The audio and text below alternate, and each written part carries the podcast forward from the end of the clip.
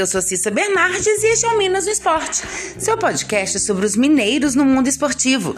Seja futebol, vôlei, basquete ou até campeonato de peteca, eu tô aqui para contar o que acontece com as equipes mineiras no esporte.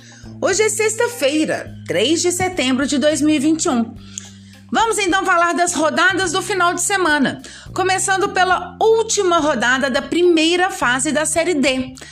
Todos os jogos acontecem no mesmo dia e horário, próximo domingo às 16 horas.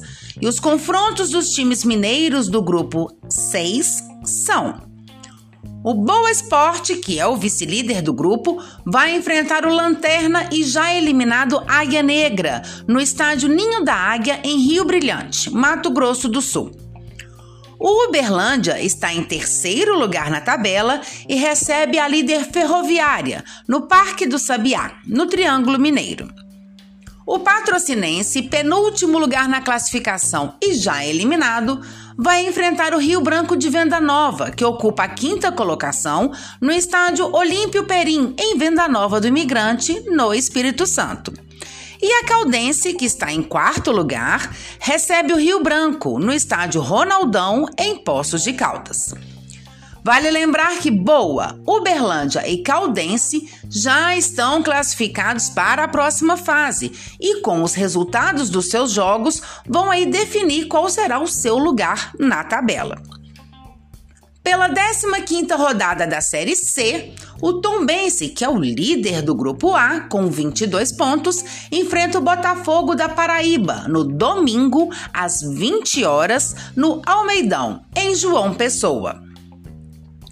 Pela Série B, o Cruzeiro não entra em campo neste final de semana. O próximo jogo do time Celeste, que é pela 22ª rodada da competição, acontece na terça-feira, 7 de setembro, contra o Goiás, às 21h30, na Serrinha, em Goiânia.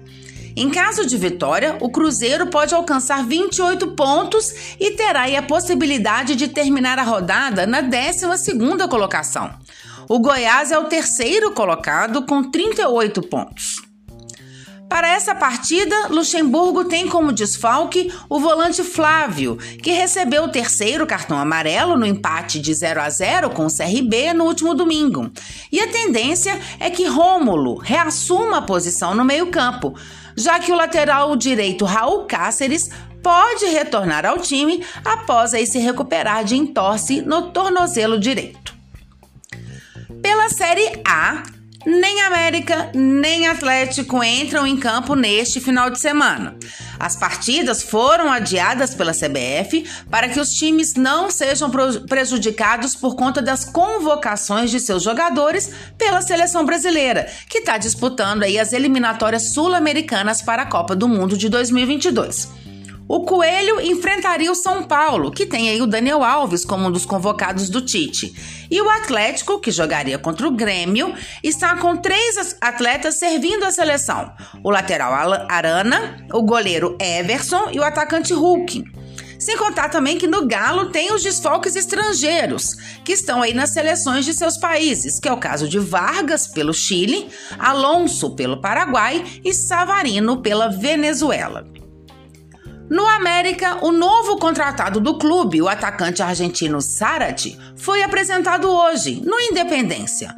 O jogador de 34 anos justificou a sua escolha por jogar no Coelho como um, abre aspas, um lindo desafio, fecha aspas. Zarate tem passagens pelo futebol europeu e asiático, além de ter feito história na Argentina com as camisas de Vélez Sarsfield e Boca Juniors. Livre no mercado após deixar o Boca em abril, o atacante esteve em negociações com outros clubes e optou pelo América. Ele disse que sempre gostou do futebol brasileiro e acredita que estar aqui é um lindo passo, um lindo desafio. Sarat ressaltou que sua conversa com o treinador Wagner Mancini foi muito importante para a sua decisão de vir para o Coelho. O atacante argentino vai usar a camisa de número 99 e ele escolheu essa numeração em homenagem ao Ronaldo Fenômeno, um de seus ídolos no futebol e que usava o 99 na época em que jogava no Milan. E uma boa notícia no Galo é o retorno do goleiro Rafael.